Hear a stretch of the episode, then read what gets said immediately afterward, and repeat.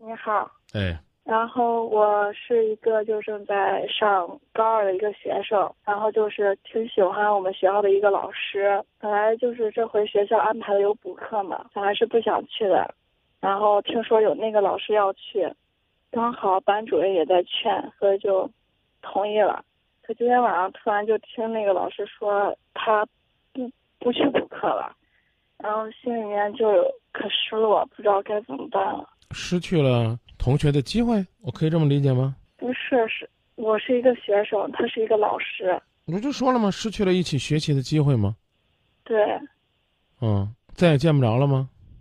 不是这再也见不着了，就是主要今天这个事像是一个引火线，就是一直就是心里面埋藏可久的情绪，就突然就今天晚上就爆发了一个，埋藏了啥情绪啊？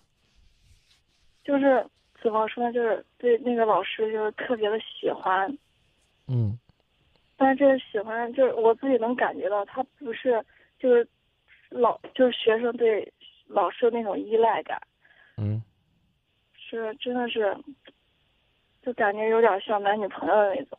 嗯，是你对他还是他对你啊？我对他，嗯，那不就得了吗？这说明还是你一厢情愿呢。对，嗯，可能吧。对啊、那好，那我就鼓励你去大胆的追求，了解了解。第一，他的情感状况是什么样的呀？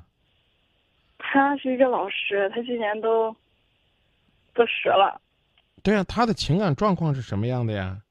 他就是跟自己跟自己老婆特别好，还有个孩子。对呀、那也就是说，无论呢你怎么努力，最多呢就是一三儿，还不一定呢能插得进去。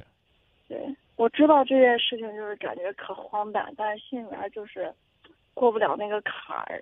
啊、就我自己也能清可清楚的知道我自己到底在做什么，也知道这个事情的结果会是什么样，但是嗯总是心里面还会抱有那种幻想。嗯，那这我就管不了了。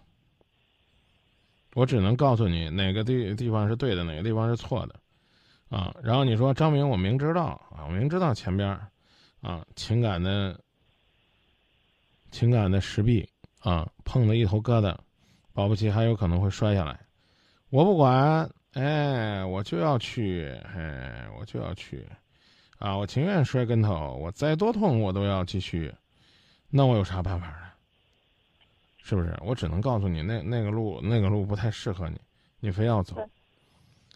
现在情况就是这样嗯，啊，多好的机会啊！老天都帮你，把你们想办法弄开了，你还在这儿，哎呀，人家心里可不舒服呀，人家心里边可想可想这个老师，想人家干嘛？惦记人家的老公，这跟偷人家钱包里的钱有啥区别？一个小黄毛丫头，人家姑娘啊，人家儿子再大点儿呢，也最多就管你叫个姐姐，甚至有可能跟你都快同龄了，你还在那儿美不滋的，何必呢？其实道理就是这样。你说张明，我懂，我就是做不到，那我有啥办？是，我真没办法，嗯对不对？你自自己应该感谢，我刚说了，嗯，感谢这个机缘巧合把你们俩又分开了，要不然的话，保不齐快该滚床单了，快该犯错误了，是不是？嗯，嗯，那就好好的感谢吧，感谢自己，这么些年的努力没有白白的交给一个有妇之夫。你说你要跟这个男人要去表白了，他是答应你呢，还是不答应你呢？你是盼着他答应你，还是拒绝你呢？我觉得，我觉得我就表白就根本就不会想，对啊，你觉得你要万一表白了，你觉得他是答应你，还是会拒绝你？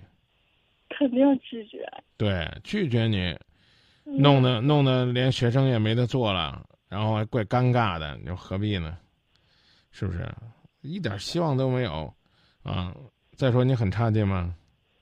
差劲到你的同龄人里边，你找不着合适的，也没有人愿意喜欢你。差劲到你大学毕业了，就觉得自己一定也是找不到媳妇儿那一个，让找不到这个老公那一个。你这玩意儿，你到最后把自己给折腾进去了，那痛苦可大了。嗯，嗯，还用我再跟你讲道理吗？不用了，谢谢。不用了是吧？那太好了，嗯自己珍惜吧，嗯珍惜你的青春时光，珍惜你的人生经历里曾经有这么一个散发着成熟男人魅力的人，但是不妨碍你振奋精神，去做自己该做的事儿，去找自己能找的人，好，好吗？嗯好，谢啊跟自己说啊，新的一年新的开始，所有的一切都要有新的变化。嗯，嗯，再见。再见。其实你没有。